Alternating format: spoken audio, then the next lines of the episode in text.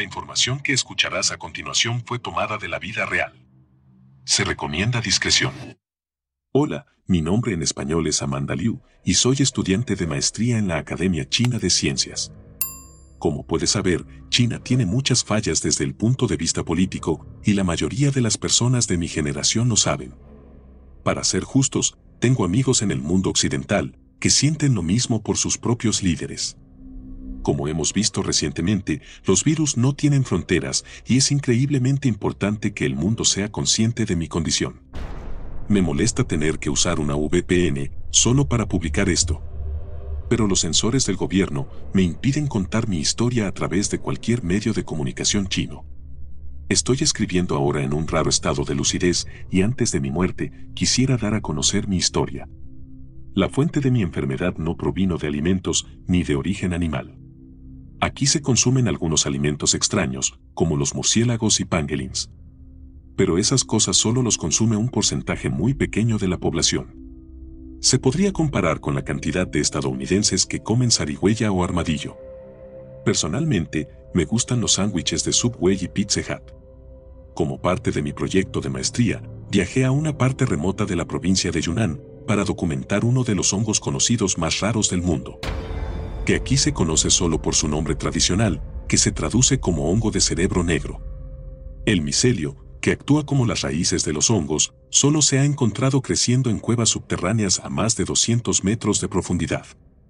Nadie ha documentado nunca la fructificación de este hongo, que es lo que sucede cuando el micelio produce sus órganos reproductivos en la superficie. Así que pueden imaginar mi alegre sorpresa cuando a 300 metros bajo tierra, en la oscuridad total, atravesada solo por mi linterna, me topé con el primer espécimen fructífero jamás descubierto. El hongo tenía una textura grisácea, similar a un cerebro, y este estaba puntuado por una serie de poros que resumían un líquido parecido al alquitrán. Uno podría molestarse por su apariencia, pero para mí era hermoso.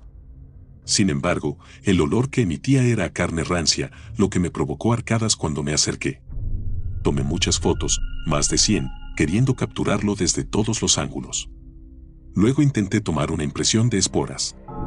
Para hacer esto, tuve que cortar la tapa del hongo, lo que me hizo sentir mal, pero es esencial para la investigación futura de esta especie.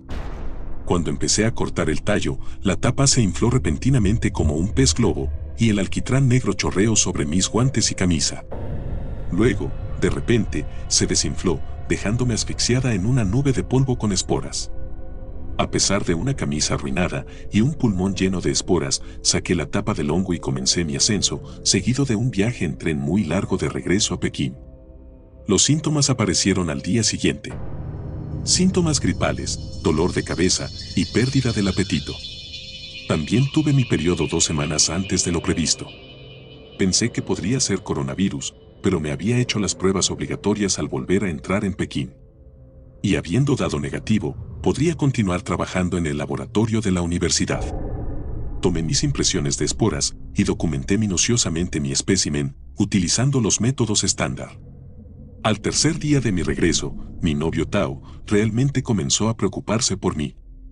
No estaba comiendo y no tenía apetito, pero mi estómago rugía constantemente.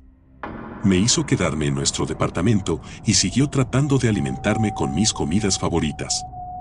Es muy amable, pero cada vez que intentaba comer algo sabía tan mal que tenía ganas de vomitar. Al cuarto día de no comer, Tao me llevó al hospital. Me hicieron todo tipo de pruebas y muchas preguntas agotadoras. Todo lo que quería hacer era dormir y me sentía muy débil. Me pusieron una vía intravenosa y me tuvieron toda la noche. Mi pobre Tao se tuvo que quedar conmigo. No recuerdo nada, pero me contó lo mejor que pudo lo que pasó. En medio de la noche, de repente me levanté de la cama y desperté a Tao, que estaba dormido en una cama plegable a mi lado. Mis ojos estaban abiertos pero no respondía. Lentamente comencé a caminar fuera de mi habitación, con la boca ligeramente abierta. A pesar de lo tarde que era, todavía había algo de actividad en el ala de emergencia. Alguien estaba siendo amputado en un quirófano cercano. Aparentemente, esto me cautivó y cuando una enfermera empaquetó una pierna amputada para desecharla, la seguí. Ella la llevó a una instalación de transferencia, que es una sala donde preparan los desechos peligrosos para incinerarlos. Tao intentó infructuosamente despertarme y detenerme, pero cuando la enfermera se fue, me deslicé en la sala de transferencia vacía y atravesé la gruesa bolsa de plástico con las uñas. Tao me describió como alguien que tenía una fuerza sobrehumana y que nada de lo que intentara me detendría. Cuando lo aparté, fue derribado con una fuerza increíble. Me consumí toda la pierna, arrancando la carne del hueso como un perro rabioso. Tao me dijo que los huesos crujían como cereal en mi mandíbula. Pensando en esto, estoy tan avergonzada. ¿Cómo mi cuerpo y mi subconsciente pudieron cometer un acto tan salvaje? Tao no dijo nada, pero sabía que su opinión sobre mí estaba gravemente empañada. Sin embargo, estoy muy agradecida por él, porque se quedó a mi lado y no se rindió. Me limpió la sangre de la cara y las manos, me buscó ropa nueva y logró que volviera a mi cama sin alertar a nadie del personal del hospital. Le pregunté por qué había hecho todo eso y me dijo, no quería que te llevaran. Cuando me desperté al día siguiente, me sentí revitalizada y estaba sonriendo. Me dieron el alta, a pesar de la insistencia de Tao de que hicieran más pruebas. Pero los médicos necesitaban las camas para pacientes con COVID y no pudieron encontrar nada malo en mí. Cuando llegamos a casa, fue cuando Tao me contó de mi episodio de medianoche. No le creí, pero me mostró la sangre debajo de las uñas y rompí a llorar de miedo. Traté de vomitar en el inodoro, pero no salió nada. Tao estaba preocupado por si volviera a suceder, ya que él no podría controlarme. Yo era demasiado fuerte. Acordamos que me ataría a la cama esta noche por si acaso. De hecho, me habían atado a la cama antes y no en contra de mi voluntad. A pesar de la atadura, mi novio no se sintió atraído por mí esa noche y no puedo culparlo. Estaba muy callado y mantuvo la distancia. Me preocupaba que nunca me volviera a ver de la misma manera. Quería demostrarle que era una persona normal, pero me costaba creerlo. ¿Qué me estaba pasando? Tao pasó el día en la PC, jugando su juego favorito. Me alegró que esté jugando y manteniéndose ocupado. Solía odiar verlo jugar tanto cuando necesitaba atención, y lo admito. Cuando me dormía, tenía pesadillas de estar atrapada en una cueva, con cerebros rancios como hongos, desatando sus nubes de esporas. Tao no estaba en la cama cuando me desperté. Todavía estaba atada. Cuando vio que estaba despierta se acercó a desatarme. ¿Lo hice de nuevo? pregunté. La mirada en sus ojos lo decía todo. Miré mis piernas y muñecas, que estaban muy raspadas, y cuando Tao se inclinó sobre mí para liberar mi brazo, vi la marca en su oreja. ¿Qué le pasó a tu oreja? Él trató de ignorarme. ¿Tao? En la noche me mordiste, dijo en un tono triste. Estaba devastado y asustado, aunque en ese momento no sabía a qué conduciría esto. No sabía si tenía más miedo de lo que me estaba pasando o de perder a Tao. Estoy segura que me veía por lo que ahora era, simplemente un monstruo. Para distraerme, regresé al laboratorio para continuar con los estudios. Era fin de semana y yo estaba allí sola. Estaba estudiando la huella de la espora en el microscopio. Aislé una sola espora en un portaobjetos y lo que vi no se parecía a ninguna espora que hubiera visto antes. Parecía un virus en lugar de una espora, pero en una escala mucho mayor. Y además de eso, se movía. Tuve que preparar tres muestras más para estar segura y mientras examinaba el tercer portaobjetos, tosí. Para mi sorpresa, aparecieron una docena de esporas más en el microscopio. Tomé un portaobjetos limpio, escupí y comprobé que mi saliva estaba llena de esporas también. Me entró el pánico. Limpié a fondo todo el equipo, con los desinfectantes más fuertes del laboratorio. Empaqué el sombrero del hongo y la huella de la espora en una docena de bolsas de muestras y las etiqueté como extremadamente peligrosas antes de guardarlas en el ultracongelador. En el vestíbulo de mi edificio de apartamentos me encontré con la hija de mi vecino.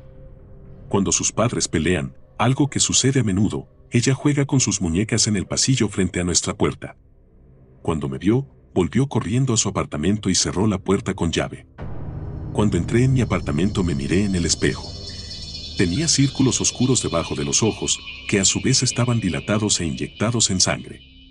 Mi piel era pálida y mis labios eran de un color púrpura grisáceo. La sensación de que no me gustara mi propio reflejo me resultó familiar, pero asustarme de lo que veía en el espejo resultó ser un sentimiento desgarrador. Con solo mirar a Tao, supe que él también estaba infectado. comenzó a experimentar síntomas al día siguiente.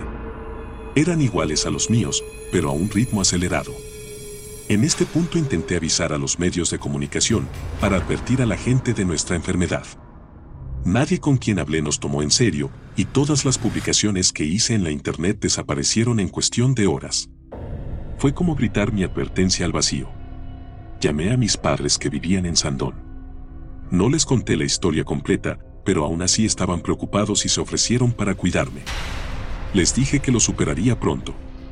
No quería someterlos a la enfermedad y entrar en Pekín es difícil con las restricciones actuales. Tao y yo nos turnamos para dormir esa noche. Cada uno de nosotros velando por el otro. Tao reportó un aumento en mi actividad mientras dormía e incluso rompí una de las ataduras. Mi hambre estaba regresando. Durante mi turno de cuidarlo, estuve constantemente mordiéndome las uñas hasta que no quedó casi nada. A estas alturas no sé si esto era nervios o hambre. Al día siguiente, sabía que el hongo era el origen de nuestra enfermedad, pero Tao pasó todo su tiempo en la internet investigando. Cuando se levantó, pensé que había encontrado algo, pero no respondía. Debe haberse quedado dormido en su escritorio. Se quedó allí parado durante mucho tiempo, sin moverse, de espaldas a mí. De pronto se oyó una voz en el pasillo exterior y su atención se centró en la puerta. Agarró la manija, buscando a tientas la cerradura. Intenté detenerlo, pero me hizo a un lado y abrió la puerta. La chica estaba allí de nuevo. Podía verla a través de las piernas de Tao, sentada en el suelo, con sus juguetes esparcidos a su alrededor en un círculo. Él la agarró por la pierna y la levantó con facilidad hacia su boca babeante. La niña gritó y mi única reacción fue saltar sobre la espalda de Tao y agarrarlo por el cuello. Se revolvió para tirarme, con su mandíbula que se abría y cerraba mecánicamente a centímetros de la niña. Puse todo mi peso contra su cuello, causando que cayera hacia atrás. Caímos como grupo, chocando contra el escritorio. Dejó caer a la niña mientras caía y le grité que corriera. Pero ella se quedó allí sentada, paralizada de miedo. Golpeé a Tao en la cabeza con una maceta de cerámica, pero no le afectó. Me tiró a un lado y me estrellé contra la pared al lado de su computadora.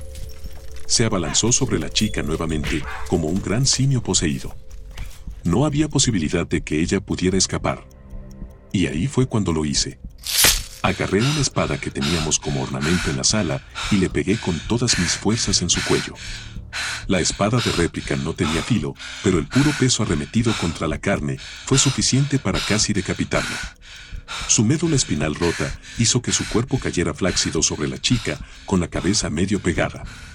Su boca continuó abriéndose y cerrándose hasta que le di el segundo golpe, apartando su cabeza completamente de su cuello. Aparté su cuerpo de la chica, que por suerte estaba ilesa, y salió corriendo gritando. Yo cerré la puerta detrás de ella y lloré. Lloré mucho por todas las razones del mundo.